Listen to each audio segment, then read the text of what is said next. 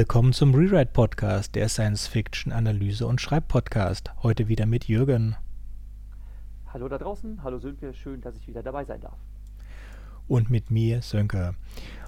Heute wollen wir über unseren Top 2 von äh, Black, der restlichen Episoden von Black Mirror reden, nachdem wir in der letzten Episode über unser Top 3 der restlichen Folgen von Black Mirror geredet haben. Und ich wette, ihr könnt auch schon raten, was es beim nächsten Mal gibt. Wenn nicht, dann lasst euch überraschen. So, Jürgen, möchtest du anfangen diesmal? Was ist dein Top 2 von den übrigen Episoden? Meine Top 2 Episode trägt den Titel Nosedive oder auf Deutsch abgestürzt, was eine ganz gute Übersetzung diesmal ist. Nosedive heißt eigentlich wörtlich übersetzt Sturzflug, also dass eine Maschine, ein, eine, ein Flugzeug abschmiert und dabei ist zu crashen. Und es ist die erste Episode der dritten Staffel von Black Mirror.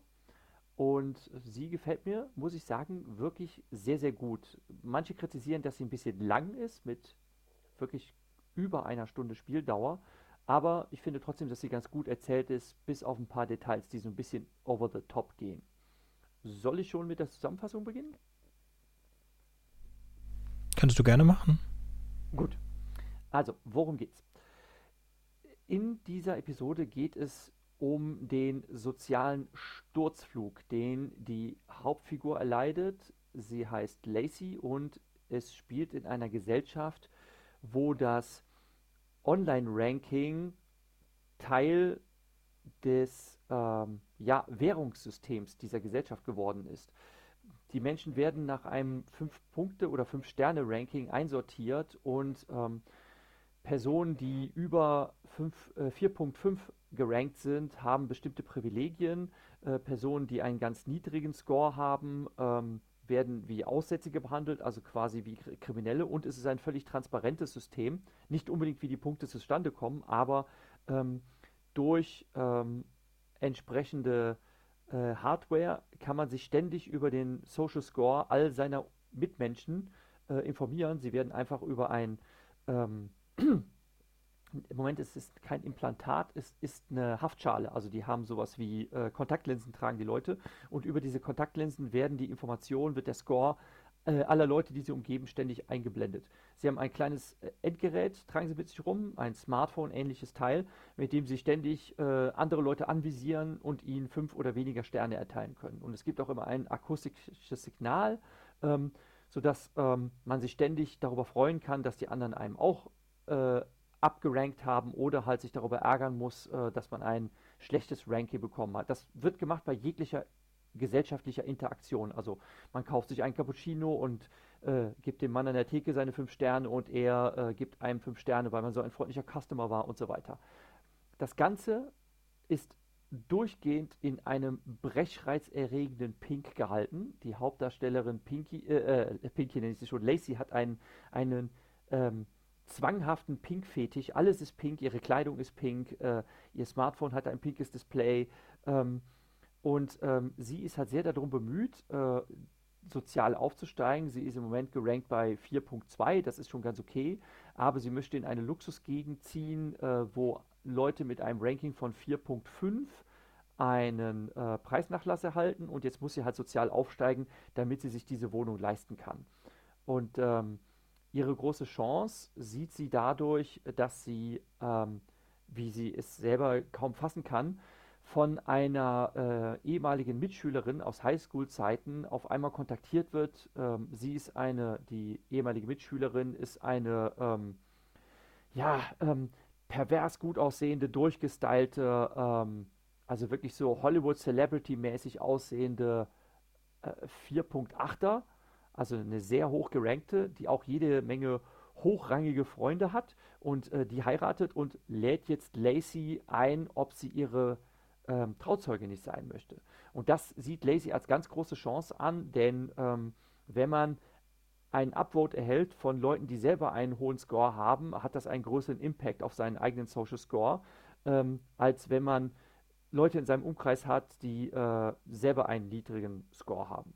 Auf jeden Fall, sie macht sich dann auf den Weg dorthin und ähm, ist allerdings dann vom Pech verfolgt Und das ist, was der Episode den Titel gibt. Äh, sie legt einen Sturzflug hin, bis sie schließlich völlig heruntergekommen ähm, also heruntergekommen im wörtlichsten Sinne. Sie, sie, ist nämlich auch wirklich völlig verdreckt und das ist so ein bisschen over the top, dass sie kurz bevor sie auf der Hochzeit auftaucht, auch noch in eine Schlammpfütze fällt und dann völlig äh, heruntergekommen und verwahrlos aussieht wie ein Penner.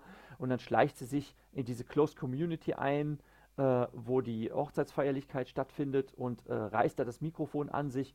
Und ähm, weil sie ja eh schon aussieht wie so eine asoziale, ähm, wird sie dann auch natürlich nur die ganze Zeit downgevotet, äh, fällt dann bis auf Null runter und äh, wird dann auch von der Security gewaltsam von dem Gelände entfernt und die Episode endet damit, dass sie ihre Haftschalen abgenommen bekommt und ihr Endgerät abgenommen bekommt und in eine Zelle gesperrt wird und ihr gegenüber äh, befindet sich dann auch ein anderer Zelleninsasse, der wohl auch, weil er Zoff hatte, äh, weil er sich nicht benommen hat, äh, eingesperrt werden musste und da sie ja jetzt außerhalb dieses Ranking-Systems ist, fühlt sie sich auch völlig befreit ähm, und ähm, ja, liefert sich ein Wortgefecht mit dem, mit dem anderen Zelleninsassen, was aber ähm, äh, mit, mit dem ersten äh, richtigen, befreiten und ungefälschten Lachen äh, abläuft. Also sie, sie, äh, sie hat sich quasi losgelöst von diesem ganzen Ranking-System und kann jetzt einfach auch mal derb daherreden und ähm, die beiden schreien sich dann einfach auch regelrecht befreit gegeneinander an und man, man hat so das Gefühl, das ist so ein Liebe auf den ersten Blick-Ding.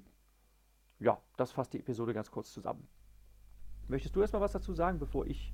Ja, ich fand es mehr wie Wahnsinn als wie Liebe. Nein, nein, aber nein, nein, nicht Wahnsinn. Nein, das kann ich so nicht bestätigen. Ja. Kann, ich kann auch noch ein paar Indizien dafür nennen, warum das keine Wahnsinnsgeschichte äh, ist. Ich habe mir die Episode ja heute nochmal angeschaut, bevor wir diese Sendung hier aufgezeichnet haben. Also ähm, es ist so, wie ich es beim letzten Mal auch in Erinnerung hatte. Und ähm, man liest auch die, die Rezensionen darüber, äh, die Zusammenfassungen, dass das nicht ähm, dass das kein Wahnsinn ist, was sie am, am Ende befällt. So, so du denkst, das ist Freude? Ja, ja, ja, glaube ich wirklich. Okay. Kann ich auch, kann ich auch noch ein paar Sachen zu sagen. Aber äh, du kannst dich erstmal dazu äußern, wenn du Ja, willst. also ich habe gerade vor zwei, drei Tagen einen äh, Roman, den du mir empfohlen hast, von Theresa Hanning äh, fertig bekommen, die Optimierer. Ja, der ist toll. Ne? Ja, und hat die einen ähnlichen Plot. Mhm, genau. Zum ja. Großteil. Also auch da haben wir dieses Nosedive in einem Sozialpunktesystem, das scheinbar sich an das äh, chinesische Sozialpunktesystem angegliedert hat, das, mhm. äh, das so einen Tausenderwert hat und dann kann man ein bisschen hoch, ein bisschen runter davon. Und äh, die Hauptfigur da hat fast 1000 Punkte und will 1000 Punkte erreichen, um eine Beförderung zu bekommen. Und wenn man unter 500 Punkte fällt, oder 400 Punkte, wird es extrem schlimm.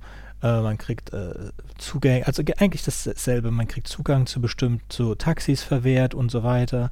Und man wird in allem Möglichen runtergerenkt. Ja, der äh, Roman heißt Die Optimierer und ist vom. Ja, ist, ja.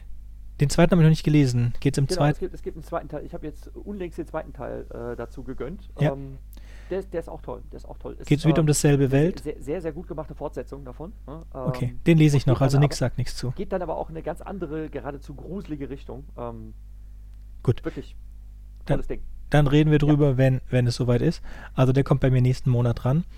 Ähm, dann gibt es also zwei Romane dazu. Dieser ist vom September 2017 erst veröffentlicht, ist in Deutsch geschrieben, also ist die deutsche auch die erste Veröffentlichung. Im Oktober 2017 war die Erstausstrahlung der ähm, siebten Episode der ersten Staffel von The Orville, das Mehrheitsprinzip, The Majority Rule. Und äh, The Orville ist so eine Art Enterprise-Verschnitt, aber mhm. also ich würde es beschreiben als eine Mischung zwischen Galaxy Quest und Star Trek. Und zwar gut von und, beiden Seiten. Ja, ich, ich muss ja sagen, ich feiere The Orville total. nach meiner Meinung, äh, Auffassung sollte Seth MacFarlane alles andere bleiben lassen und nur noch The Orville produzieren. Ja ich finde das absolut fantastisch, diese Serie. Absolut. Ja, gibt es im Moment, keine Ahnung wo. Amazon Prime, glaube ich. Äh, die erste Prime, Staffel. Amazon Prime. Ja, genau. beide. So, da landen sie auf einem Planeten und auf diesem Planeten gilt das Mehrheitsprinzip. Das heißt, alle voten dich ab und da und dort trägst einen Button und du hast eine Gesamtanzahl an Likes auf dem Button, wenn einer auf, wenn einer, wenn jemand auf dich nicht leiden kann aus irgendeinem Grund, drückt diese Person auf den äh, roten Button, dann geht eine Stimme abgezogen. Und ähm, wenn einer dich leiden kann oder was Gutes getan hast, also auch nur Hallo gesagt, drückt man auf den grünen Button und dann geht's hoch und dann haben die Leute so mehrere hunderttausend Votes äh, im Positiven und sie ärgern sich, wenn sie negative Votes bekommen. Das bekommt man die ganze Zeit. Allerdings, ähm, wenn man bei minus 10 Millionen Votes kommt, wird man lobotomiert. genau. Genau. Ähm, das ist ganz. Ähm, äh, diese Episode stellt natürlich generellen Fragen. Äh, Gibt es da Klickfarmen, wo du deinen Button dann abends hinbringen kannst, wo jemand die ganze Zeit Upvote drückt? Oder kann dir jemand das verbieten, wenn du dich zu Hause hinsetzt und die ganze Zeit Upvote drückst? Oder wie wird das geregelt? Ähm, aber ich fand das in, bei Nosedive fehlt mir die Konsequenz ein bisschen. Ich finde das in äh, die Optimierer zeigt es am besten, dass diese, also Nosedive zeigt es sehr schön, wie man diese, dieses, in diese Abwärtsspirale geraten kann. Dass mhm. man ganz schnell ziemlich viel verliert. Ähm, und das zeigt die Optimierer auch sehr gut. In, in Orville ist das nicht so. In Orville ähm, ist das äh, Public Perception, ist das, ähm, kommt durch ein virales Video. Und das vir virale Video wird runtergeliked und genauso wird dann auch die Person runtergeliked. Also es gibt eine Verbindung. Aber alle drei, ähm, alle drei Geschichten haben dieselbe, dieselbe grundsätzliche Idee und ich finde halt diese, diesen Titel, das Mehrheitsprinzip und auch die äh, Seth MacFarlane macht eigentlich mehr Comedy wie Family Guy, American Dad. Jetzt hast du, jetzt hast du, jetzt hast du einige Quer, Querverweise schon genannt, äh, was du nicht wohl nicht weiß, es gibt noch einen anderen Roman, sogar okay. von einem deutschen Autor, äh, Score heißt der, von Martin Burkhardt, habe ich mal nachgeschlagen, der ist tatsächlich schon von 2015. Mhm. Und ähm, der thematisiert genau das Gleiche, äh, nämlich, dass äh, ein Social Score ein Zahlungssystem ist. Und ähm, da geht es darum, dass äh, und das ist auch, äh, hat eine sehr große Überschneidung mit dem Roman von Therese Hanning. Er ist aber leider viel, viel schlechter erzählt, ähm, nämlich dass Europa sich auch abgeschottet hat äh, und quasi so ein Land der Glückseligen ist, vermeintlich, weil es dieses Score-System hat und außerhalb dieses Landes der Glückseligen, also äh, zum Beispiel äh, der afrikanische Kontinent und so weiter, die haben das eben nicht, die haben noch dieses äh, archaische Geldsystem und äh, da ist dann alles schrecklich. Ähm, der Roman Score ist aber, so leid es mir tut, wirklich schlecht. Ich kann ihn nicht empfehlen, weil er sehr schlecht erzählt ist. Ähm, der Plot ist ziemlich blöd. Ähm, dem Autor ist es überhaupt nicht gelungen, aus dieser Idee irgendwie eine gute Erzählung zu machen, sondern da geht es darum, dass jemand auch überraschenderweise auf einmal seine Social Score Punkte ähm, verloren hat ähm, und er vermutet dann, dass er gehackt wurde und dann heißt es, ja, aber das geht doch gar nicht, mich zu hacken. Ähm, und dann im Nachhinein kommt dann raus, ja doch, er wurde doch gehackt. Und dann haben sie auch noch den sogenannten Livestream, also dass das gesamte Leben dokumentiert wird, so ähnlich wie ähm, die bei der Black Mirror-Episode The Entire History of You. Und ähm, dann hieß es auch, ja, der Livestream kann doch gar nicht gehackt werden. Und am Ende kommt dann raus, ach, den konnte man doch hacken. Also wirklich sehr blöd, sehr unoriginell. Und, ähm, Hatten sie wenigstens Blockchain drin? Bitte? Hatten sie wenigstens Blockchain drin? Ich bin mir nicht ganz sicher, ob sie Blockchain drin hatten, aber ähm, ähm, ich glaube nicht, dass das thematisiert wird. Es geht weniger um die technische Umsetzung als äh, bei, bei, de, bei, dem Roman Score geht es eher um, die, um den Versuch aus einer Idee einen Roman zu schustern, aber der Autor kann das nicht. Also er scheitert kolossal. Ne? Aber er ist schon mal ähm, veröffentlicht worden. Bitte? Er ist wenigstens ja, schon mal veröffentlicht worden. Ja, er ist veröffentlicht worden, aber der Roman ist einfach wirklich schlecht. Ne? Ja, das ist, ähm, ist, in Ordnung. Ich, ich verstehe es, ich er, werde ihn auch nicht lesen. Er gehört, zu, er, er, gehört zu den wenigen Romanen, die ich tatsächlich abgebrochen habe. Also, obwohl ich Geld dafür bezahlt habe und obwohl ich ihn mir als Hörbuch reingezogen habe und gedacht habe, naja gut, du musst ihn nicht selber lesen, hören die einfach an. Ne? Und äh, ich habe sogar die Vorlesegeschwindigkeit erhöht, weil es auch noch sehr langsam vorlesen gewesen ist. Und all das hat nichts geholfen. Ich habe den Roman abgebrochen. Es wurde einfach ich habe so die letzten paar Stunden der Lesung habe ich einfach nicht ertragen können, weil es einfach zu öde wurde. Ne? Ja. Der ist einfach zu schlecht. Ne? Okay, aber also du hast jetzt halt ein paar Titel genannt und Score ist meines Wissens so einer der ältesten Romane, weil der halt schon von 2015 ist. Ne? Er kam ja. vor der Black Mirror-Episode, ähm, er kam auch vor dem, was du gerade erzählt hast. Hm? Ähm, ich okay. habe mir vor, vor, vor die Optimierer einen reingezogen, da musste ich dann auch nach der Hälfte auf 3,5-fache Geschwindigkeit gehen, damit ich ihn durchhalten konnte. Aber ich wollte ihn nicht abbrechen, weil ich die Person, die ihn schreibt, äh, geschrieben hat, sehr, sehr faszinierend und interessant finde. Und ich dachte, ich kann den Roman nicht abbrechen, auch wenn ich ihn schrecklich fand. Ja. Ähm, okay, aber ich möchte noch ein paar Takte zu Nosedive äh, sagen. Ja, kann, da muss ich aber zurück zu Seth MacFarlane, nur dass du weißt, ja. Ich war da noch nicht fertig.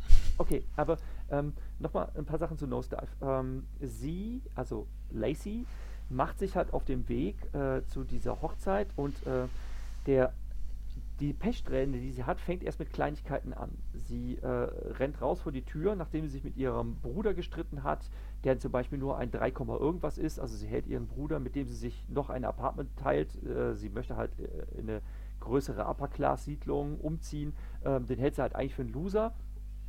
Und er versteht das auch gar nicht, warum sie so opportunistisch versucht, jetzt so ein Up Uprating äh, zu bekommen, indem sie an dieser bescheuerten Hochzeit teilnimmt. Und äh, sie ist dann sehr erbost, äh, rennt raus äh, vor die Tür zu ihrem Taxi und rempelt dabei jemanden an. Ähm, und die verschüttet dann ihren Kaffee, die andere Person, ähm, und straft sie halt ab, indem sie ihr, äh, sie hat einen Downvote, ihr hat einen Downvote verpasst. Ähm, dann sitzt sie im Taxi und unterhält sich zu laut am Telefon äh, mit Nene, ihrer Schulfreundin, zu der sie ja jetzt fliegen will. Und der Taxifahrer ist auch genervt und er gibt ihr auch wieder ein Downvote. Hm?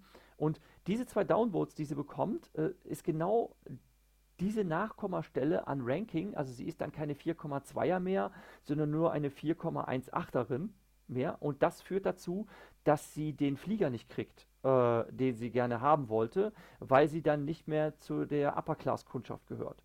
Demzufolge sitzt sie da fest und wird auch wirklich aus Frustration wird sie dann ausfallend, ne?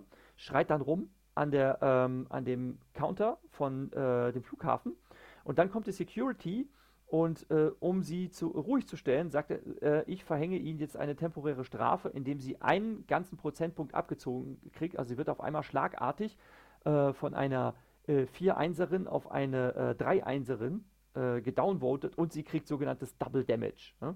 Was schon ziemlich fies ist, denn alle Leute, die sie jetzt irgendwie downvoten, ne, das sind dann zum Beispiel gleich die anderen Leute, die genervt in der Schlange hinter ihr stehen, ne, ähm, äh, fügen ihr doppelten Schaden zu. Und sie hat dann einfach immer weiter Pech. Ähm, weil sie dann zum Beispiel versucht, sich ein ähm, Elektroauto zu mieten und weil sie so ein niedriges Ranking hat, kriegt sie nur noch ein schlechtes Elektroauto. Dann ist die Batterie des Elektroautos alle und weil sie so ein mieses Modell hat, hat sie keinen Adapter, kann also an einer E-Tankstelle nicht ihr Auto aufladen und muss dann schließlich trampen und wird beim Trampen von einer Truckfahrerin mitgenommen, die nur eine Zweierin ist. Also ein ganz schlechtes Ranking hat. Sie wird zuerst bei ihr auch gar nicht einsteigen, weil sie das Gefühl hat, äh, sie, sie wird jetzt zu einer Verbrecherin ins Auto steigen und wer weiß, was die einem antun könnte. Und die erzählt ihr dann ihre Geschichte, dass sie früher auch äh, eine 4-5erin war ähm, äh, und äh, dann ihr Mann an Krebs erkrankte und äh, ihr Mann das Krankenbett nicht bekommen hat, äh, weil er genau einen, eine Nachkommastelle an Prozentpunkten zu wenig bekommen hat und deshalb sterben musste. Und ähm, dann hat sie halt gesagt, scheiß drauf. Ne? Und sie pfeift überhaupt nicht, äh, sie gibt überhaupt nichts mehr auf dieses Ranking-System und sonst was. Und ähm, davon lässt Lacey sich natürlich noch nicht überzeugen. Aber nachdem sie dann diese ganze Abwärtsspirale durchgemacht hat, sie hat sich dann nachher so ein, so ein Quad geliehen ähm, und äh, wie gesagt, äh, fällt dann zum Schluss eine Schlammpfütze. Das finde ich so ein bisschen over the top, dass sie dann halt äh, so weit unten ankommt, dass sie dann äh, zum Schluss auch völlig verdreckt aussieht. Ne? Ähm, und weil sie ja sowieso schon so einen niedrigen Score hat, kommt sie gar nicht in diese Close Community rein, habe ich schon gesagt, und muss sich da halt einschleichen und platzt dann in diese Party rein, die wirklich von einer ekelerregenden Perfektion ist. Also der super Schönling von Ehemann und alle in strahlendem Weiß und Rosa gekleidet und alles ist heile, heile Gänschen. Es ist so wirklich die die, die Hollywood-Glamour-Perversion schlechthin. Und äh, sie platzt da halt rein und ähm, wird dann halt irgendwann von der Security abgeführt und ähm, nachdem sie dann quasi ihrer äh, elektronischen Habseligkeiten entrissen ist, ähm, ist sie mit ihrem verdreckten Kleid halt in dieser Gefängniszelle, die übrigens gar keine Privatsphäre bietet, denn ähm, die Seite, die zum Flur hin ist, ist komplett verglast. Also sie ist in einer wirklich offenen Zelle. Ähm, was ich schon ein bisschen krasses Ding finde, weil ich mir denke, okay, also wenn es da jetzt irgendeine Toilettenschüssel geben sollte, das wird zwar im Film nicht gezeigt, aber würde das bedeuten, sie würde vor einer offenen Glaswand ihre Notdurft verrichten müssen. Das fand ich schon ein bisschen krass, ne? ähm, wenn man sich das so zu Ende denkt. Und vis-à-vis -vis ihr gegenüber ist halt ein anderer Insasse. Und jetzt, jetzt das, was das Ganze so ein bisschen in, in ein Happy End dreht, das ist, das ist nämlich nicht, dass sie einfach wahnsinnig wird. Erstens, sie hat ihre ähm, Haftschalen, trägt sie nicht mehr und es stellt sich wirklich so dar, als hätte sich auf einmal ihre Sicht geklärt. Denn sie sieht sich um in ihrer Zelle und ihr Blick richtet sich gegen die Decke und sie sieht Staubflöckchen in der Luft und diese Staubflöckchen sehen aus, als würde es schneien in ihrer, ähm, in ihrer Gefängniszelle.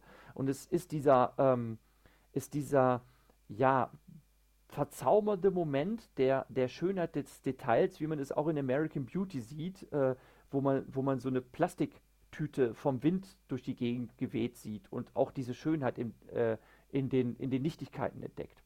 Und dann treffen sich halt ihr Blick und der Blick mit dem anderen Zelleninsassen. Und dieser Kerl, das ist nämlich ein nicht zu übersehendes Detail, finde ich, der sieht viel zu gut aus wie jemand, der heruntergekommen sein sollte und dann als Aufwiegeler, als Penner oder sonst wie in so einer Zelle landet. Der Kerl trägt einen schicken Anzug, ist sehr gepflegt, hat eine sehr gepflegte Haut und der sitzt da und wirkt irgendwie nur so ein bisschen genervt. Und der äh, guckt sie halt auch an und sie schnauzt ihn erstmal an, so, was glotzt denn du so? Ne? Und er sagt, ja, ähm, ich finde dein Oberteil scheiße. Ne? Also sie hat gerade sich aus ihrem verdreckten Kleid rausgeschält und ähm, so äh, Teile ihres üppigen Busens entblößt. Sitzt halt nur noch im BH darum. Ne? Ähm, und er macht halt ähm, eine beleidigende, aber nicht plump sexistische Bemerkung. Und sie ähm, motzt dann so zurück und sagt, ja, ähm, äh, und ich finde, dein Bart sieht bescheuert aus. Und dann schmeißen sie sich die ganze Zeit Beleidigungen im Kopf, die aber regelrecht kindisch wirken. Also die, die, die albern eigentlich nur miteinander rum und gehen dann auch langsam aufeinander zu und, ähm, und, und ähm, schmeißen sich wirklich so, so spaßhaft Beleidigungen an den Kopf und ähm, es sieht wirklich so eher so aus, als würde das zwischen den beiden funken, anstatt dass sie sich wirklich ankeifen würden. Und ähm, ich finde, das ist auch schauspielerisch sehr gut gemacht. Also dieser Charme, der springt da schon über. Ne? Und das ist keine, das ist keine, keine Geschichte von in den Wahnsinn fallen, sondern das ist wirklich, äh, dass sie sich befreit fühlt. Und das, das strahlt das auch aus. Also man, man könnte wirklich sagen, sie hat sich jetzt von dieser von dieser verlogenen Glamour-Welt gelöst durch diese schlechte Erfahrung und dieser andere Kerl, der ja offensichtlich auch aus diesem System rausgefallen ist, ne, mit dem sie sich dann auf eine sehr ungewöhnliche, unkonventionelle Art anfreundet. Also es wirkt irgendwie so wie ein, wie ein Happy End nach, dieser schlechten, äh, nach diesem schlechten Erlebnis, was sie da durchgemacht hat. Ja, also so, so sehe ich das. Ja, das ist ganz, äh, das ist total in Ordnung. Ähm, was ich noch, was ich noch, ähm, also ich fand, ich fand das Ende, ich, ich habe diese Analyse auch gelesen, also so Analysen oder so Meinungen auch gehört und gelesen. Ich sehe das nicht so, aber mir gefiel die ganze Episode. Ähm, ich, ich verstehe, was damit gemeint ist. Ich finde diese Umsetzung jetzt nicht so gut wie zum Beispiel in die Optimierer. Mhm. Ähm, aber es ist, ist, ein relativ neues, neuer Trope, würde ich sagen, ähm, der auch ein, ein, realistisches Problem darstellt. Und eine wichtige Geschichte. Ich mochte die Umsetzung nur nicht so sehr, wie du sie mochtest. Was bei meiner Geschichte dann wahrscheinlich andersrum der Fall sein wird wieder. Was ich noch sagen wollte zu Seth MacFarlane, er ist ähm, bekannt in seinen äh, Comedy-Sachen, seinen Animationsserien wie äh, Family Dad und American, sorry. American Dad und Family Guy. So. Genau, richtig. Jetzt habe ich es durcheinander gebracht, dass er einen Haufen äh, Truths, äh, dass er einen Haufen Wahrheiten äh, raushaut, die dann Jahre später äh, bekannt gegeben werden. Also er hat ein paar MeToo-Sachen genannt, äh, schon vor, äh, ach Gott, heute will ich nur Englisch sprechen, foreshadowed. Mhm. Ähm, vorhergesagt in halt so Aussprüchen, die so an, äh, am Rande gekommen sind, vor allen Dingen in diesen Rückblicken ähm, kommen mal so Sätze vor, die dann, in, wo man dann Jahre später herausfindet, dass die, die wahr sind. Und in ähm, dem Mehrheitsprinzip gibt es am Ende oder gen generell in The Orville, was ja eigentlich eine relativ, was keine Comedy-Serie ist, was ja viele Leute ihm vorgehalten haben oder als Negativpunkt, da ist Seth MacFarlane drin und das ist nicht lustig. Und das ist auch meistens nicht, aber es sind immer mal so Andeutungen drin wie Drunk Driving, äh, sorry, betrunken Autofahren oder betrunken Raumschiff fahren. Und ähm, beim Mehrheitsprinzip ist am Ende halt auch die, die Weisheit drin, ähm, eure ganze Gesellschaft wird gesteuert nur nach, nach dem, was, was Leute mögen und was Leute nicht mögen. Das sind eure Gesetze. Ja, das sind unsere Gesetze, das ist, das sind das ist, wie wir das machen, wir haben keine Gesetze. Und das funktioniert garantiert besonders gut bei Medikamenten und, oder solchen Sachen. Und dann ist, äh, das wird dann, da wird weiter nicht drauf eingegangen, aber du brauchst halt auch Expertentum in vielen Dingen. Und da funktioniert so Sozialpunktesystem oder so ein, äh, ich mag das, auch wenn das nicht, äh, ich mag das, ich mag das nicht, wie bei Fake News oder solchen Sachen, das funktioniert halt mit so einem Mehrheitssystem überhaupt nicht. Und du kannst nicht Leuten wie in, äh, in Nosedive irgendwelche medizinischen Sachen verweigern. Oder du kannst es schon, aber es, es macht keinen Sinn. Es ist äh, gegen Menschen. Also deswegen haben wir Menschenrechte, damit sowas nicht passiert. Hm. Was mir bei Nosedive übrigens so ja. gut gefällt, ist, dass das einfach diese Perversion der Bubble aufzeigt. Äh, deshalb finde ich die Episode so gut. Ähm, denn diese, ich habe ja gesagt, diese Hochzeit, auf die sie dann kommt, das ist einfach so, so ein absolut äh, widerwärtiges Hollywood-Glamour-Ding, äh, wo sie unbedingt daran teilhaben will, weil sie sich davon halt erhofft, dass es auf sie abstrahlt. Ähm, ja. Ein paar Details, die ich noch nicht erwähnt habe. Sie geht tatsächlich zu einem Score-Berater. Also sie möchte ja unbedingt in diese äh, Upper-Class-Gegend ziehen und die kann sie sich nicht leisten, weil sie keine 4.5erin ist. Ähm, und dann lässt sie sich beraten, wie sie auf 4.5 aufsteigen kann, damit sie sich ähm, diesen Discount, also diesen Preisnachlass für Privilegierte äh, holen kann, um sich diese Wohnung leisten zu können. Und der Berater sagt halt, was sie da tun soll. Dass sie zum Beispiel sich mit Leuten umgeben soll, die auch ein hohes Ranking haben, weil deren Punktzahl ein positives Ranking äh, ausmacht. Und sie ist ja überhaupt nur von Nene eingeladen worden. Das kommt dann nämlich auch raus, ähm, weil Nene selbst sagt, naja, hallo, ähm, ich bin eine 4.8erin und meine ganzen Freunde sind jenseits der 4.5 und es ist für meine Imagepflege gut, wenn ich ähm, gönnerhaft eine 4.2erin auf meine Hochzeit einlade als alte Schulfreundin. Ähm, das haben wir in Simulationen getestet, dass das gut ankommen würde. Aber sie lädt sie dann wieder aus, nachdem sie mitbekommen hat, dass wegen der ersten Missgeschicke äh, sie halt schon auf Dreierniveau runtergefallen ist und sie möchte mit ihrer Präsenz, ähm, möchte sie sich nicht ihre Hochzeit versauen. Ja. Das ist auch ein krasses Ding so. Ja. Und ähm, dass, dass die Leute, die abgerutscht sind in ihrem Score, auch wie Aussätzige behandelt werden. Das äh, wird einer, äh, anderen, in einem anderen Zusammenhang auch schon gezeigt, wo an ihrem Arbeitsplatz nämlich ein Kollege Smoothies verteilt und sie nimmt dann einen und dann wird sie, äh, sie wundert sich, warum der rumrennt und Smoothies verteilt. Er wirkt auch irgendwie so ein bisschen bedrückt ähm, und ein Kollege flüstert ihr dann zu, ja, ähm, hast du das nicht mitgekriegt? Ähm, der hat mit dem und dem Schluss gemacht ähm, und hat gesagt, oh, das tut mir aber leid. Ja, nee, wir halten aber zu dem anderen. Ne? Also sie kriegt dann von den anderen vorges äh, vorgeschrieben, zu wem sie halten soll. Also sie soll dann ihren Kollegen meiden. Und weil sie von dem Kollegen den Smoothie angenommen hat, kriegt sie dann auch gleich drei Daumenvotes. Also es hat ihr sozial geschadet, dass sie sich mit dem jetzt abgegeben hat.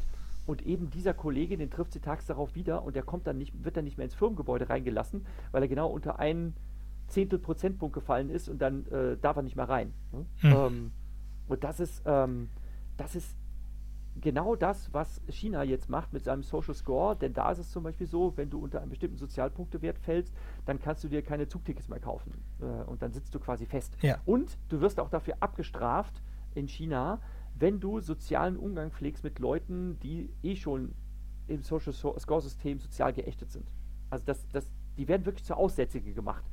Das ist digitaler Aussatz. Das ist nicht digital. Ähm, also ja, einmal. Es ist, ja es ist ja digital, es wird ja durch den Social Score wird's ja gemacht. Also einmal ist der Social Score in China noch nicht live, sondern ist in der Pilotphase in bestimmten Regionen. Dann ist es mehr wie in die Optimierer. Es ist nicht wie in Mehrheitsprinzip und es ist auch nicht wie in Nosedive. Weil in, in, in, in Mehrheitsprinzip und in die Opti in Mehrheitsprinzip und in Nosedive können dir alle Leute Punkte abgeben. Das Sozialsystem in China funktioniert nur mit einer einzigen Instanz, der die Punkte abziehen kann, und das ist der Staat.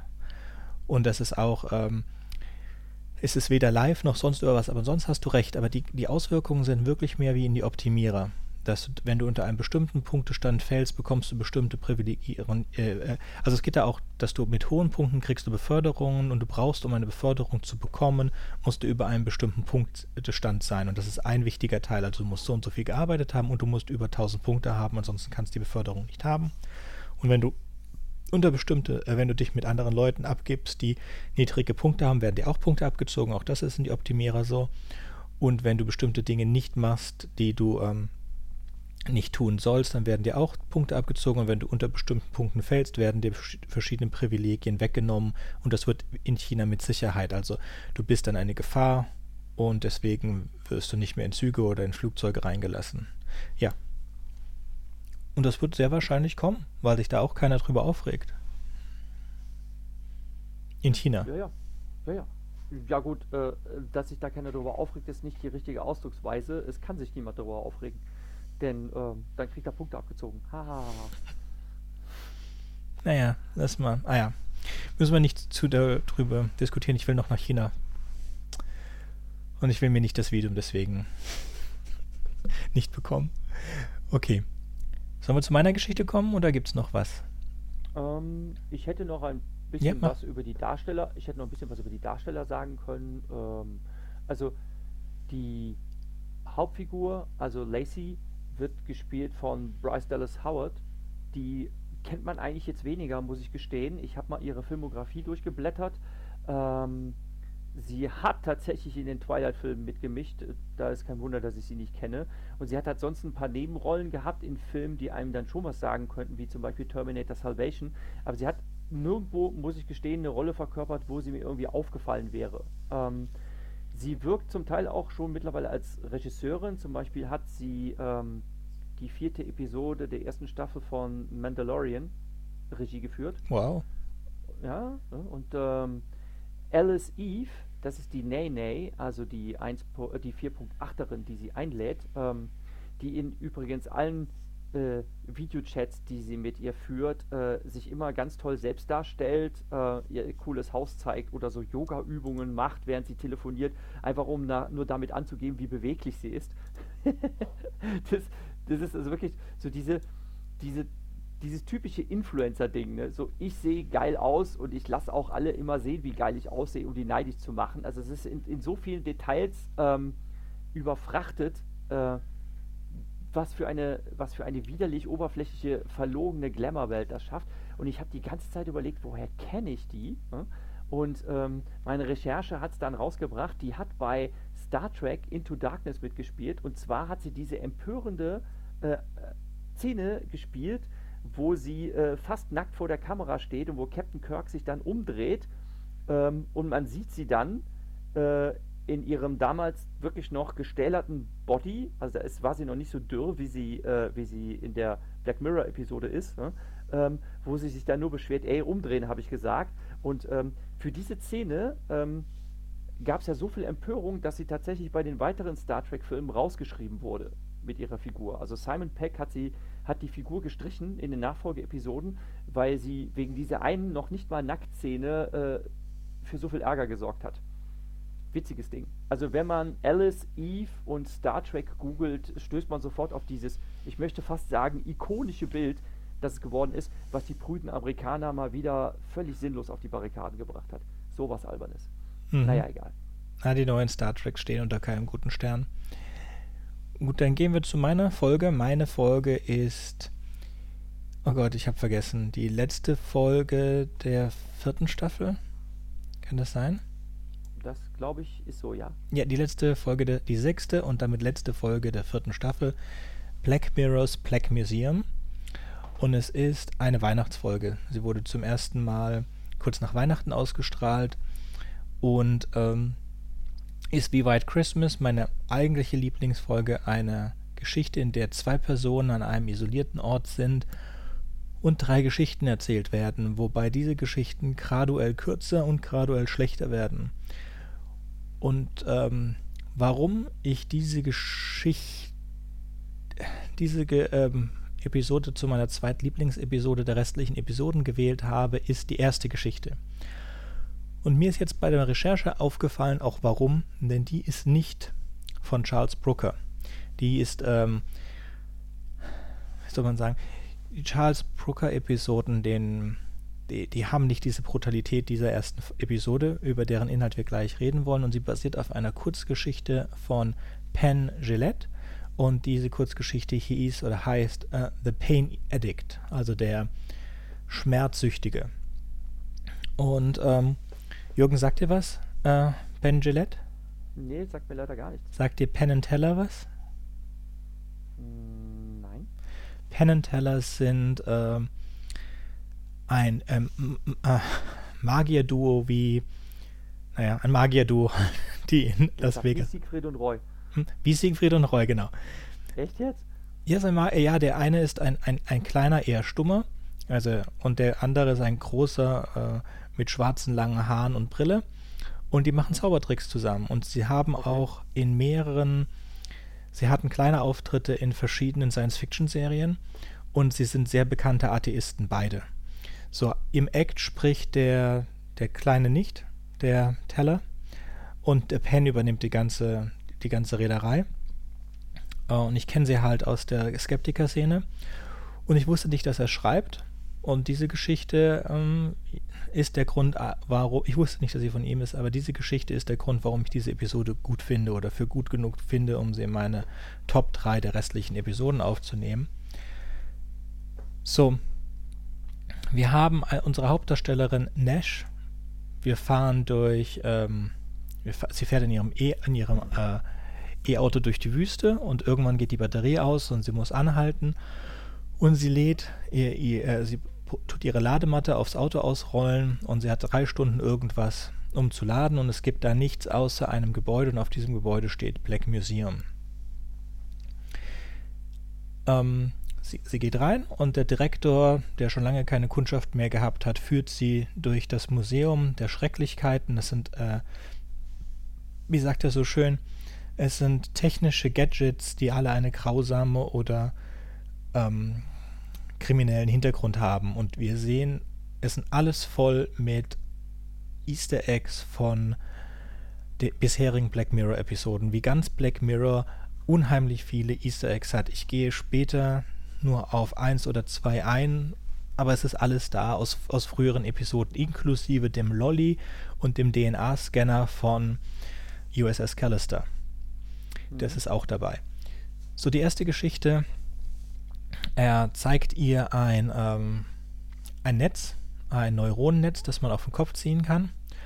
Also I- ähnlich wie ein EEG-Gerät. Ähnlich wie ein EEG-Gerät. Und es gibt auch einen schönen Science-Fiction-Film, in dem das auch vorkommt. Der zu Strange, diesen. Day, Strange Days. Strange Days, genau. Der zu diesen Secret. Könnt ihr euch angucken, hat sehr gute Bewertungen, ist ein kleiner, Strange nicht? Days, Strange, Strange Days ist auch ziemlich gut, aber der würde jetzt mittlerweile ein Remake brauchen können. Der Ja. ist ein bisschen angestaubt Genau. vom Design her. Genau. Er gehört aber zu den unbekannteren guten Science-Fiction-Filmen. Du findest ihn immer auf einer Liste der unbekannten guten Science-Fiction-Filme. Also die es nicht ins, nicht wirklich ins Bewusstsein der Menschen geschafft haben. Genau. Dazu würde ich übrigens auch Nirvana zählen. Den können wir irgendwann auch mal featuren. Oder lass uns mal ein Feature über unbekannte gute Science-Fiction-Filme machen. Können wir machen. Ähm, schick's, äh, schreib's einfach später in die Liste mit. Bevor ich es vergesse, ich will jetzt nicht auf meiner schönen mechanischen Tastatur tippen. Ähm, gut. Also er erzählt dir die erste Geschichte. Und zwar hat er mal gearbeitet als Sales Manager, also als, als, äh, als ein Manager in einem Krankenhaus. Und das Krankenhaus hat den Namen St. Juniper und ähm, hat kostenlos äh, medizinische Dienste angeboten. Dafür muss, äh, mussten sich die Patienten bereit erklären, unter Umständen an ähm, experimentellen Verfahren teilzunehmen. So, was ist ein okayer Deal und ist ähm, ein Doktor mit einer relativ schlechten ähm, Überlebensrate wird zu ihm gerufen oder er, er, er redet mit diesem Doktor und erklärt dem Doktor, sie haben, äh, sie wollten eigentlich Erinnerungen übertragen von einer Ratte auf eine andere Ratte. Die eine Ratte hat in einem Labyrinth trainiert und die andere Ratte war nie in diesem Labyrinth. Und sie haben dann ein, Gehirn, ein, ein Gehirnstromübertragungsgerät gebaut, also ein kleines Netz auf die Ratte gelegt und ein Implantat in die andere Ratte eingebaut. Und die äh, Ratte mit dem Implantat in das Labyrinth losgelassen und gehofft, sie würde jetzt wissen, äh, wo es lang geht. Und das ist nicht der Fall. Allerdings hat dann ein Mitarbeiter seinen Kaffee auf die Ratte mit dem Netz ausgeschüttet aus Dummheit. Und diese Ratte hat sich ganz fürchterlich in Schmerzen gewunden und die andere Ratte, die verbunden war, hat sich auch ganz fürchterlich mit, in Schmerzen gewunden, sodass sie herausgefunden haben durch Zufall, dass sie ein Gefühlsübertragungsgerät gebaut haben. Und davon haben sie jetzt einen menschlichen, ähm, einen menschlichen Prototyp und den wollen sie an den Doktor, den ich ab sofort nur den Doktor nenne. Obwohl er Peter, Dr. Peter Dawson heißt, aber ich nenne ihn trotzdem. Ach, ich, ich nenne ihn den Doktor. Ähm, und das implantieren sie dann in den, in den Herrn. Und dieser Herr lernt dann mit dem Netz zusammen äh, zu fühlen, was seine Patienten fühlen und somit sie sehr gut zu diagnostizieren. Also ihm wird das so verkauft, wenn ein Zweijähriger kommt, der nicht sprechen kann, woher wissen sie dann, was er hat? Oder wenn jemand kommt mit einem Blinddarm und der kennt das Gefühl gar nicht, einen Blinddarm zu haben, woher weiß er dann, dass er das hat? Und das können sie dann doch viel besser. Und der, der Herr Doktor diagnostiziert alles auch hervorragend und ähm, so eine kleine Nebengeschichte, die der ähm, der Museumsdirektor des, äh, des Black Museums seiner jungen Zuhörerin erzählt es dann und vor allen Dingen funktionierte das auch gut beim Sex, denn er hatte dann einen weiblichen und einen männlichen Orgasmus zugleich. Äh, was schon zeigt, dass der Direktor nicht so ganz zu den integeren Leuten gehört. So, es ja, kommt. Gut, aber es ist, halt, es ist halt ein Gruselkabinett und Gruselkabinette, die leben ja von Schauergeschichten. Also das hat ja nichts mit der Seriosität eines. Ich sagte Ahnung. nicht Seriosität, ich sagte Integrity. Integrität. Ah, Aber auch das war vielleicht nicht das richtige Wort dazu. Es ist nur was, was man eigentlich äh, nicht macht. Man, wie alt ist sie? 20 oder so? Sie sieht ziemlich jung aus und er ist Ende 40, 50 vielleicht. Und er erzählt ihr dann sexuell anzügliche Sachen. Je Oller, je Dollar, sage ich dir dazu. Ja, ja. Also du weißt genau, wie die Amis da sind und ähm, hm. ja. Also das war schon mit Absicht ein bisschen anzüglich. So, es kommt ein Politiker rein und dieser Politiker liegt im Sterben und er versucht zu erfüllen, was der Politiker hat und er kriegt es nicht hin, aber er bleibt in dem Politiker drin und dann flatlined der Politiker und stirbt ihm. Und während der Politiker stirbt, wird er halt überflutet von den Emotionen des Todes und kippt um. Ähm, Nebenfakt, der Politiker wurde mit einem seltenen äh, russischen Gift vergiftet, so er hatte keine Chance herauszufinden, was der Politiker hatte. Und seit danach funktioniert sein ähm, Gerät umgekehrt, sodass ihn Schmerzen, äh, Schmerzen, Glücksgefühle und Freude empfinden lassen und nicht mehr wehtun. Und er fängt damit an, erst einmal mit seiner sexuell, seiner, seiner, seiner Lebensgefährtin oder Sexpartnerin äh, ein bisschen ins BDSM abzugleiten. Das mag sie aber nicht.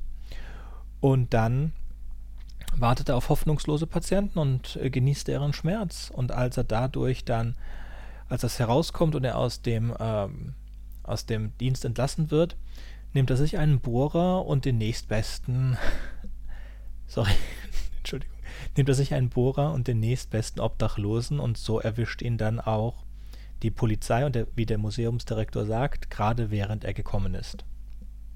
Und damit ist die erste Geschichte vorbei und die ist äh, bildsprachlich und also ich habe was ganz vergessen, bevor also nachdem er das mit seinem Freundin im BDSM abgetriffen ist, hat er sich selbst verstümmelt, um seinen eigenen Schmerz zu erfahren. Also nachdem er rausgeschmissen wurde aus dem Hospital und dann erst fängt er an, andere zu verstümmeln. Und ich glaube auch, er schaut mal im Fernsehen und dann ist, äh, ist ein Bild drin von, von einer Frau, die ähm, vermisst wird.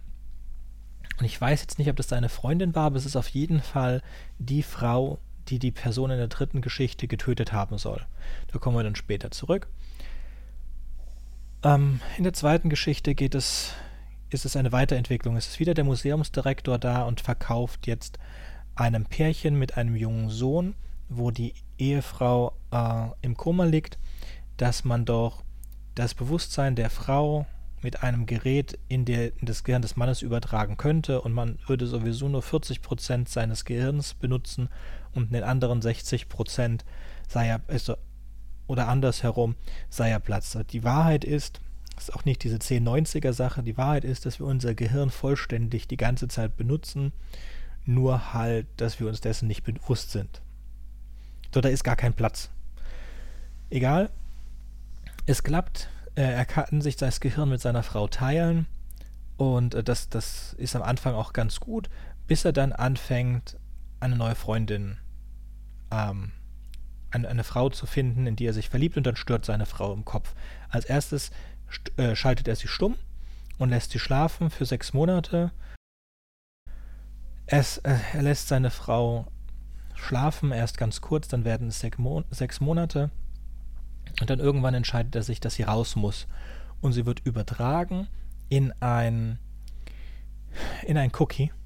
Ähnlich wie das Cookie aus, äh, White Christmas, aber dieses Cookie ist in einem, in einem Plüschtier und dieses Plüschtier kann zwei Emotionen, aus, äh, die sie mit, mit Knöpfen aus, aus ihrem Cookie-Dasein steuern kann. Und diese zwei Emotionen sind ähm, Liebe und ich möchte gern umarmt werden, also Liebe und Traurigkeit. Und das funktioniert auch ganz gut mit dem Kind, aber irgendwann wird das Kind groß und das Kuscheltier wird vergessen, bis es dann im Black Museum landet. Die dritte Geschichte ist ein, ein Mann, der sitzt äh, wegen eines Mordes im Gefängnis und ähm, der Direktor möchte gerne sein Bewusstsein auf äh, experimentell aufzeichnen, um zu sehen, ob das möglich ist und dafür würde er sich finanziell für seine, um seine Familie kümmern. So, im Gegenzug dazu, dass er das Bewusstsein des zum Tode Verurteilten im Moment des Todes aufzeichnen kann, würde er sich finanziell um die Frau und die Tochter des Mannes kümmern. Was aber passiert ist, dass er diese, Sim diese Simulation des, der Todesszene immer und immer wieder im Museum laufen lässt, und zwar als Attraktion. Wenn die Leute zu diesem Booth kommen, wo das Hologramm des zum Tode Verurteilten, das kann jeder selbst den Hebel ziehen und ihm wieder zum Tode zu verurteilen und die Schmerzen sehen, die er dadurch bekommt, und bekommt sogar eine digitale Aufzeichnung davon. So, jetzt, das sind die drei Geschichten. Und jetzt kommt es zu dem Twist. Ähm, die Klimaanlage war ausgefallen und er hat sich von der von der fremden jungen Dame äh, trinken geben lassen und ähm, das, das war Gift und sie ist die Tochter von dem zum Tode verurteilten und äh, sie löscht ihren Vater und speichert ihn rein, verurteilt ihn, zu, äh, lässt ihn da auch den Tod erleben und nimmt die Aufzeichnung mit. Und am Ende brennt sie das Museum ab und wir sehen, dass ihre Mutter in, auch in ihrem Gehirn lebt. So dass als ihre Mutter sich äh, umgebracht hat oder wie auch immer, wurde sie dann auch in das Gehirn genommen und sie nehmen den, den Affen mit, sodass sie sie dann befreien können. So als, als Nebeninformation. Es Cookies, es gibt wohl nach internationalen Gesetz der UN, müssen Cookies mindestens in der Lage sein, fünf Emotionen äh, auszudrücken, ansonsten sind sie illegal und müssen zerstört werden. So, das ist ja, und dann fährt, fährt sie halt mit ihrer Mutter im Gehirn, mit, der, äh, mit dem Cookie, das die ganze Zeit im Tode schreit von dem Direktor und dem Affen, der jetzt auch wieder glücklich ist, im Auto weg vom abbrennenden Museum. The End. Möchtest du was dazu ja, sagen? Und warum, warum, warum findest du die Episode jetzt so klasse? Habe ich gesagt, ich finde die erste Geschichte gut. Und das auch wahrscheinlich, weil mir unterbewusst klar war, dass sie nicht von, ähm, von Charlie Brooker ist. Aber du hast ja auch gesagt, dass die Geschichten gestuft schlechter werden. Also den Schluss findest du trotzdem doof, oder? Ja, also es gibt ein paar, man, man kann sich detektieren, also es sind ein paar Fehler drin, zum Beispiel, ähm, wenn sie ihren Vater gelöscht hat und trotzdem jeder, der den der den Hebel gedrückt hat, eine Kopie seines Bewusstseins im, im Zustand des Todes bekommt, das ewig diese, diese Schmerzen erreicht hat, was ist mit denen? Und dann muss man sagen, einmal, es wird Energie, die werden nicht ewig gelaufen sein, diese, äh, diese Mini-Cookies, weil sie ja nichts angeschlossen waren und wahrscheinlich nicht aufladbar sind werden irgendwann kaputt gegangen sein und spätestens, wenn dieses Gesetz gekommen ist, dass ein Cookie mindestens fünf Emotionen Ausdruck verleihen kann, mussten sie zerstört werden. Es ist immer noch die Möglichkeit, dass Leute sie illegalerweise behalten haben. Aber es besteht auch die Möglichkeit, dass mit, dem, mit der äh, Löschung ihres Vaters aus dem System dass die letzte Kopie zerstört wurde. Da sind wir aber wieder genauso in einem Problem wie mit USS Callister. Dann diese Leute in das Gehirn zu kopieren ist halt eine Zwischenstufe. Man kann die ganze Black Mirror-Episode als ähm, ein, eine Erklärung, der, also ein Prequel sehen, also ein, Vor, ein Vorgänger von äh, San Junipero, Junipero, was auch der spanische Name des Hotels ist, das, äh, sorry, des, des Krankenhauses. Das Krankenhaus heißt Sand Juniper und die Welt es gibt, achso, das müssen wir vielleicht sagen, es gibt eine Folge, in der Menschen ihr Bewusstsein in eine virtuelle Welt laden können und diese äh, Folge war auch in der vierten Staffel, war aber vor Black, Mir äh, Black Museum. Und diese Hang the Folge. DJ meinst du? Hm? Meinst du Hang the DJ? Nein, ich meine äh, San Junipero, Achso. wo sie Okay. ihre, ihre Bewusstsein, die, die Bewusstsein der beiden Frauen in diese virtuelle Welt Ah laden. ja, entschuldige, ja, ja, ja, jetzt weiß ich wieder, ich, welche Episode das war. Ja, Da gibt es einige, von der Ja. Struktur her der Geschichte gibt es da auch, äh, das ist die, wir haben in Black Mirror generell diese Geschichte, dass das alles mit allem, dass alles in einer Welt spielt, dass das alles zusammenhängt. Wenn wir jetzt uns das angucken, die Organisation, die diese, diese medizinischen Experimente macht und die auch verantwortlich ist für die Cookies und für die Grains äh, in Entire History of You, immer wenn dieser Name kommt, dann ist das TCKR, was eine Abkürzung ist von Tuckersoft, gegründet von Mohan Tak- Tucker, der äh, in äh, Bandersnatch die Softwarefirma leitet. Also in Bandersnatch, diesem, diesem interaktiven Film, ist man ein Softwareprogrammierer, der das Spiel Bandersnatch programmiert in den 80er Jahren für Tuckersoft. Und aus Tuckersoft wird irgendwann TCKR. Und TCKR hat angefangen dann mit diesen medizinischen Experimenten in den drei Geschichten, dass es anfängt mit diesem Emotionsnetz. Danach wird es zu dieser Übertragung von einem Gehirn in ein anderes Gehirn und endet dann mit der kompletten Übertragung in den Cookie. Und dann haben wir, haben wir alle, alle Technologie schon beisammen, die wir brauchen in alle, von allen Folgen vorher. Sei es Archangel, sei es Entire History of You und so weiter. Oder sei es ähm, Crocodile, wo sie sich auch Erinnerungen angucken können. Das ist dann alles, das ist, läuft dann alles zurück auf diese, dieses äh, TCKR. Mhm. So, eine weitere Geschichte, die immer bei Charlie Brooker vorkommt, ist diese endlose Bestrafung. Sei es nun das Cookie, das übers ganze Wochenende läuft, was mehrere Millionen Jahre sein dürften, ähm, sei es, ähm, ja, oder sei es in Black Museum mit dem dauernden Sterben. Ähm, ja, das ist, ähm, sorry, ich hätte echt gedacht, es, es kommt öfter vor. Ich dachte echt, es kommt öfter, öfter vor. Jetzt fallen mir nur die Episoden nicht mehr ein. Aber auch das wiederholt sich.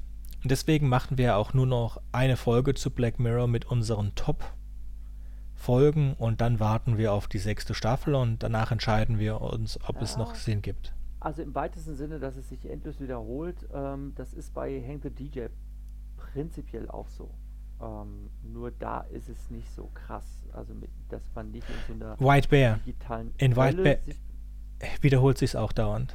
In White Bear wiederholt es auch und bei Hang the DJ ist es auch so. Bei Hang the DJ werden wir nicht besprechen, obwohl es eigentlich eine schöne, auch mal eine äh, positive und optimistische Episode ist.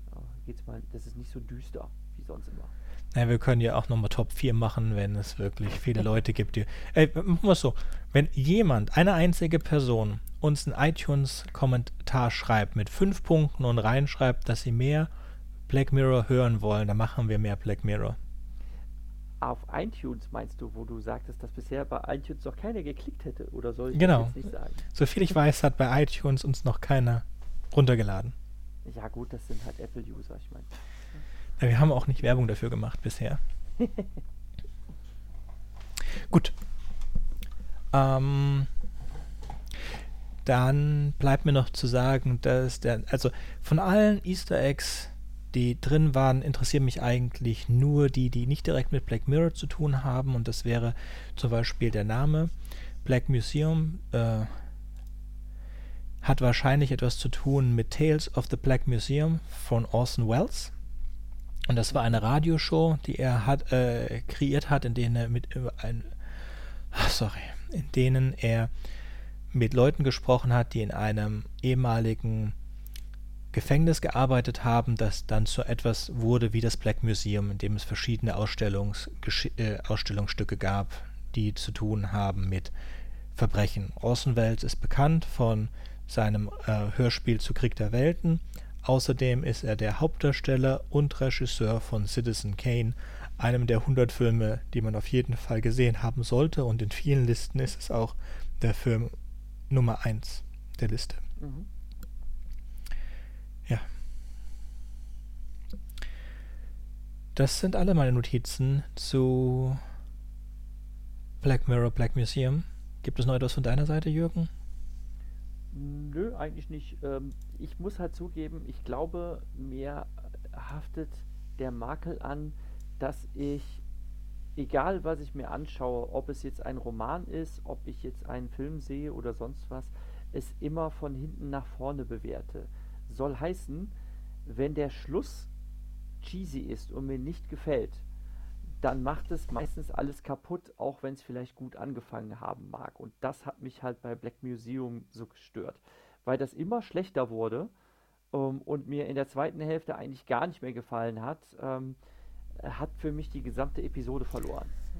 Bei ähm, Nosedive hat es mir eigentlich von Anfang an äh, gut gefallen, ähm, wo ich mir dachte, boah, das ist so überzogen mit diesem äh, brechreizerregenden Pink, wovon das da alles durchsetzt ist und diese widerlich, widerliche Verlogenheit und diese Zwanghaftigkeit von Likes abhängig zu sein äh, und so weiter. Das fand ich einfach ein schönes ähm, Abbild ähm, der Gesellschaft, wie sie im Moment noch virtuell abläuft und wie sich das natürlich immer mehr unseres realen Lebens bemächtigen könnte.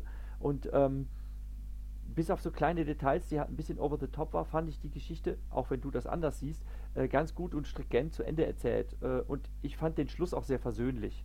Ähm, ich fand es halt äh, nicht so, dass es so ganz, so ganz düster und dystopisch ist, dass die jetzt halt wahnsinnig geworden ist und dann halt ähm, natürlich als Aussätzige ausgestoßen aus der Gesellschaft die Verliererin ist und dass es an der Gesellschaft selbst nichts ändert und sonst was. Mit dem Gefühl wird man daraus nicht entlassen. Und bei äh, Black Museum dachte ich mir einfach so, öh, das ist jetzt irgendwie, boah, ist das cheesy. Also das wird einfach immer schlimmer und dann, dann hat es mir zum Schluss gar nicht mehr gefallen. Ein Haufen Leute mögen bei Black Mirror diese Selbstreferenzialität. Die mag ich nicht. Und obwohl das jetzt die am meisten sich selbstreferenzierte Folge ist von Black Mirror, uh, The Black Museum, mir gefiel einfach die erste Geschichte, weil ich das Gefühl hatte, dass das was anderes ist, was sich an der Recherche gezeigt hat, dass es das tatsächlich ist. Es, ist, es fühlt sich in jeder jeder Phase mehr an wie eine Twilight-Episode und zwar einer von den mehr grausamen als wie eine Black Mirror-Episode. Und das mochte ich ja, daran. Ja, du meinst, du meinst Twilight Zone, nicht Twilight. Twilight, das ist diese ja, ja, Twilight Zone. Äh, Reihe. Nein, nein, nein, nein, Twilight nee, Zone, du hast recht, du hast Twilight recht. Zone. Ja, genau, aber, äh, aber ich glaube, genau das hat mich so gestört. Ich fand ähm, äh, Twilight Zone, das ist jetzt schon ein bisschen betagt und diese, boah, diese, wann war Twilight Zone? War das 90er, ne? Und 80er. Erstmal gibt es Schwarz-Weiß. Die meisten Leute ähm, äh, referenzieren die Schwarz-Weiße. Und oh. da gibt es diese, es gibt äh, diese, es sind drei Episoden, die ihr auf jeden Fall sehen solltest. Das einmal ist der Darsteller von, der William Shatner, Captain Kirk, ist ja. in einem Flugzeug und draußen zerlegt der Kremlin den Engine.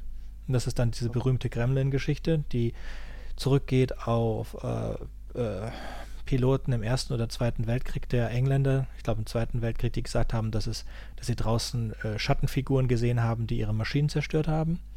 Ja. Und äh, niemand. davon kenne ich, kenn ich eine Comic-Adaption. Genau. Und es, äh, William Shatner sagt dann immer zu allen, ähm, da draußen zerstört jemand das Engine und niemand glaubt ihn. Immer wenn alle jemand anders hinguckt, ist er nicht da und immer wenn er da reinguckt, ist es da. Es gibt auch eine Simpsons-Folge äh, aus. Ähm, aus der Halloween-Folge, wo, wo Bart im Schulbus sitzt und genau dieselbe Geschichte ist. Alles Sachen, die man garantiert gesehen hat und es geht darauf zurück. Dann gibt es die Geschichte mit dem Kochbuch, wo großgewachsene Aliens auf die Erde kommen und ähm, sie haben und sie versprechen der Erde alles Mögliche an Technologien und liefern das auch. Und die ganze Zeit ist man einem Duo, einer, einer Dame und einem Herrn äh, hinterher, die versuchen herauszufinden, ob es doch noch irgendetwas äh, Schlechtes an diesen Alien gibt. Und diese Alien laden die Menschen dann ein, auf ihren Planeten zu kommen. Und die Geschichte wird erzählt in Retrospektive von dem Herrn, der in dem Alien-Raumschiff ist und wartet darauf, dass er auf dem Planeten der Aliens ankommt. Und dieses Riesen-Alien, das als bei den ähm, Vereinten Nationen oder so ist, hat halt ein Buch dabei und auf dem Buch steht groß drauf, uh, To Serve Man. Also, äh, das kann man in zwei Wegen. Äh, genau, den Menschen dienen oder den Menschen servieren. Ne? Genau. Und am Ende halt, als er schon in der, in der Reihe steht, zu dem UFO reinzugehen mit einem Haufen anderen Menschen, kommt halt die Frau und sie schreit, ich hab's geschafft, ich hab's übersetzt. To serve man, to serve man, it's a cookbook. Was auch halt so ein Ausspruch ist, der, ja, genau. Mhm. Es ist mega cheesy, aber in halt einer Art und Weise cheesy, die ist gut. Und dann ist die letzte Folge, die noch sehr berühmt ist, ist halt ähm, es ist, ist schwarz-weiß, es ist in den 50er, 60er Jahren und es geht darum, dass ähm, ein, ein, ein junger Politiker bekommt aus dem bekommt Anweisungen von einer unbekannten Quelle, wie er sich zu einem besseren Politiker entwickeln kann. Und er wird dann halt immer fast äh, äh, extremer und faschistischer und am Ende sieht man halt im Schatten, dass Hitler derjenige ist, der ihm äh, Anweisungen gibt. Mhm. So, das sind die drei ikonischen äh, Twilight-Folgen, die ich kenne, die auch sehr oft referenziert werden. Und dann gab das, was ich als erstes gesehen habe, war Twilight, wie es dann in den 90ern neu verfilmt wurde. Und ich habe es auch nur da gesehen und weiß nicht, wie diese Episoden bis heute durchgehalten haben. Und einige von den Effekten haben mich, oder einige von den Geschichten haben mich schwer schlafen lassen. Äh, ich erinnere mich jetzt aber ehrlich gesagt auch nicht mehr. Ich erinnere mich an zwei Episoden, glaube ich, noch grob. An den Rest nicht. Also ich muss, ich muss gestehen, ich gehöre zu den äh, zu den armen Spätentwicklern, die lange, lange ohne Privatfernsehen auskommen mussten. Und deshalb konnte ich damals in den wilden 90ern Twilight Zone nicht sehen, weil es mir nicht zugänglich war in meinem Elternhaus. Und ähm, das war halt nur das, was die, äh, ich sag jetzt mal in Anführungsstrichen, Cool Kids äh, schauen konnten, deren Eltern Privatfernsehen hatten und äh, die dann schon irgendwelche Serien kannten, die ich leider nur vom Erzählen her kannte oder äh, per Zufall mal bei Freunden dann sehen konnte. Ähm, Genau, aber ich erinnere mich halt Twilight so an den, aus den 90ern und ähm, aber rückblickend kommt mir das halt alles so ein bisschen cheesy vor. Ne? Und ähm, so diese Grusel- und Horrorgeschichten ähm, in, in Kurzfilmformate gequetscht, äh, das, also mir kommt das Ganze so ein bisschen überholt vor und ich fand es jetzt auch unpassend für, für Black Mirror. Es ist halt wirklich, du hast vollkommen recht, es ist so eine Twilight Zone-Geschichte äh, mit einer entsprechenden äh, Brutalität halt auch, ne? der, der, der Schmerzjunkie. Und dann denke ich mir so, hm, ich weiß nicht, ne? also ähm, das, das passt, also es passt irgendwie nicht so in die, in die Anthologie von, von ähm, Black Mirror, finde ich irgendwie. Also ja, vielleicht mochte ich es deswegen. Dieses, dieses Motiv der, der unendlichen ewigen Qual, das ist, das ist okay, ne? das, das taucht mehrmals auf, aber ähm, eigentlich thematisiert Black Mirror nicht andauernd, also nicht vordergründig so grauenerregende Gewalt oder, oder Brutalität oder sonst. Höchstens so ähm, äh, seelische Zwänge oder Entmenschlichung äh, oder, oder äh, Kälte oder Kaltblütigkeit. Ne? Ähm, es gibt ja diese eine Episode, die werden wir auch nicht besprechen, mit diesem, äh, wo die, äh, wo der Live-Feed, wie ich es ja nenne, den Begriff habe ich übrigens aus Score, den, dem Roman, den ich eben so schlecht geredet habe, zu Recht, ähm, wo der Live-Feed dafür genutzt wird, Verbrechen aufzuklären und äh, wo dann ähm, äh, so eine Frau, die glaube ich, was wird, was wird die äh, erfolgreiche Architektin äh, äh, in ihrer, als sie noch Studentin war, äh, in einen Unfall verwickelt wird und sie haben die Leiche dann verschwinden lassen und das hat sie ganz tief vergraben in ihren Erinnerungen und dann äh, droht sie halt aufzufliegen, dass das Jahre später auf, rauskommt, äh, das Verbrechen. Und um ihre Spuren zu verwischen, muss sie dann weitere äh, Zeugen beseitigen. Und das Ganze nimmt dann ein sehr, sehr hässliches Ende. Ähm, also das ist eigentlich so die einzige, also könnte man sagen, jetzt wirklich grauenerregende Black Mirror-Episode. Äh, ja. Mit dieser, mit die, die wäre dieser bei mir auf Nummer 2 gelandet, das ist Crocodile. Ah, wenn ich das Ende nicht so der, absolut. Der Titel, Titel habe ich nicht mehr zusammengekriegt. Ne? Ich weiß auch nicht, warum das Crocodile heißt. Ja, da müsste, müsste man selber mal recherchieren, warum die Crocodile heißt. Ich konnte es nicht finden. Ich habe es recherchiert, ich konnte es nicht finden. Hast du nicht rausgefunden? Nein, ah. Nein ich habe viel rausgefunden, dass sie wahrscheinlich die Architektin ist von, äh, 50, von dem Gebäude von 50 Million Merits und auch andere Sachen, äh, dass die, die, der automatische Truck, dass derselbe Pizza ist, die die immer haben, auch der US Callister Typi ist dieselbe Pizza wie von dem Truck, der sie dann, naja. Ja, das ist das, das meinst du mit den Easter Eggs. Ne? Genau, das ist das auch mich so, also es bringt mir nichts. Ich kann verstehen, dass Leute das cool finden, aber mir bringt es nichts. Äh, am Ende tötet sie einen, das ist das, was, also es wird, äh, in dieser Folge geht es um, dass die, das, äh, dass die Versicherungs, dass die Versicherung Gedächtnis ähm, verwendet, um herauszufinden, ob alles so war, wie es ist, so diesen Live-Feed. Und ähm, die, ähm, die, die Versicherungsagentin kommt ihr irgendwie auf die Spur des nahe dran, deswegen bringt sie die Versicherungsagentin um den Mann und dann stellt sie fest, dass die beiden zusammen auch noch ein kleines Kind haben. Und dieses kleine Kind bringt sie auch um. Dabei war dieses Kind ähm, blind und dann kommt die, äh, die Polizei rein und nimmt dann die, den, den Live-Feed von dem Meerschweinchen, das alles gesehen hat, und das wird sie überführen. Zumindest mit dieser, mit, mit dieser Information gehen wir aus der Sendung raus. Genau. Und es ist aber wieder so eine Downward, so ein, so ein, äh, so ein Nosedive, so ein Absturz wie in Nosedive. Genau. Das ist vollkommen richtig. Es ist ja. auch ein richtiger Absturz. Ne? Ähm, und ist aber äh, meines Wissens nicht so erzählenswert, weil die, weil die Geschichte eigentlich überhaupt nichts Neues gezeigt hat, was man nicht in anderen Black Mirror-Episoden schon gesehen hat. Genau. Deshalb was gilt leider für alle Black Mirror-Episoden fast, die jetzt noch kommen werden. Ja. Wenn irgendwas da leider ist, ist, Leider ist es so. Ist was was Neues bringt. Ist es nicht so, dass wir nicht gerne Black Mirror gucken? Man guckt hier, gibt auch Leute, die zum Beispiel Liebesromane lesen, obwohl die alle gleich sind. Ähm, und wir werden auch weiterhin alle Black Mirror-Folgen gucken und sie genießen. Aber ich hoffe, dass was Neues kommen wird. Ich sehe es aber nicht. Ich denke, dass das Pulver verschossen ist. Ja, ich meine, man könnte jetzt, also wenn ich jetzt überlegen würde, woraus man noch was machen könnte, man könnte jetzt zum Beispiel aus den Ideen, die Daniel Suarez in seinen ersten Romanen hatte, könnte man auch äh, eine schöne Black Mirror-Episode machen. Ich, also ich sagte nicht, das, ich sagte nicht, dass die Ideen. Es gibt nicht, es gibt, es, ja, aber es, man könnte das trotzdem in dieser Welt lassen. Ne? Also äh, du hast ja gesagt, äh, alle Episoden spielen in derselben Welt. Ne? Ja. Äh, was man ja zum Teil daran sieht, dass irgendwelche Gadgets immer wieder auftauchen, die Technologie dieselbe ist. Ne? Ähm, und obwohl man das beibehält, könnte man trotzdem überlegen, dass man sich halt neue Geschichten einfallen lässt und nicht quasi genau die gleiche Geschichte nochmal erzählt. Ja, das so liegt ja halt daran, dass Charlie Brooker, ja. so gut wie er auch ist, dieselbe Geschichte immer wieder schreibt. Es ist, er wiederholt sich. Es liegt nicht, wenn er andere Leute holen würde, die sich die Geschichten schreiben und sich ein bisschen, oder vielleicht sich einfach den Abstand gönnt. Vielleicht wären die Geschichten dann auch anders. Hm. Ja, oder vielleicht ist er sich nicht bewusst, dass er dieselbe Geschichte schreibt und dass die. Also wir haben es kapiert.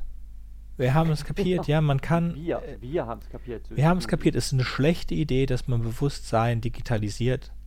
Ja, ist eine schlechte Idee. Ist ein Copyright-Problem. Ähm, ja. ja, also, aber ich glaube es nicht. Ehrlich gesagt, ich glaube, dass er weiter so macht. Es wäre vielleicht mhm. ganz nett, wenn, wenn eine der drei Episoden der nächsten Staffel die wahrscheinlich wieder drei Episoden haben wird, dass ja, die. Ist, ist, das eigentlich, an, weißt du da was von? Ist da eigentlich angekündigt, äh, wie weit das gehen soll? Also, dass jetzt irgendwie noch fünf Staffeln kommen sollen oder? Nein, ich, ich kenne keine Ankündigung, aber ich denke, es ist ein Erfolgsformat. Dass sie wieder zurückgegangen sind zu drei Episoden, finde ich auch gut. Ähm, ja, wir müssen noch langsam aufhören, weil mein Rechner mir gerade darüber. sowieso sehr lange. Ne? Also mein Rechner informiert mich gerade, dass der RAM langsam ausgeht. Uh. So, also, letzte Worte. Ja, ich war äh, freudig erregt, wieder dabei sein zu dürfen. Freue mich jetzt schon aufs nächste Mal. Das kommt bald. Ich hoffe, den Hörer, Hörerinnen und Hörern da draußen geht es genauso. Ja, ich werde es zusammenschneiden, noch fünf Minuten. okay. So, beim nächsten Mal gibt es die unsere besten Episoden der übrigen Episoden von Black Mirror bis einschließlich Staffel 5. Genau. Und danach machen wir was anderes. Und was wir dann machen, kündigen wir in der nächsten Folge an. Tschüss. Tschüss.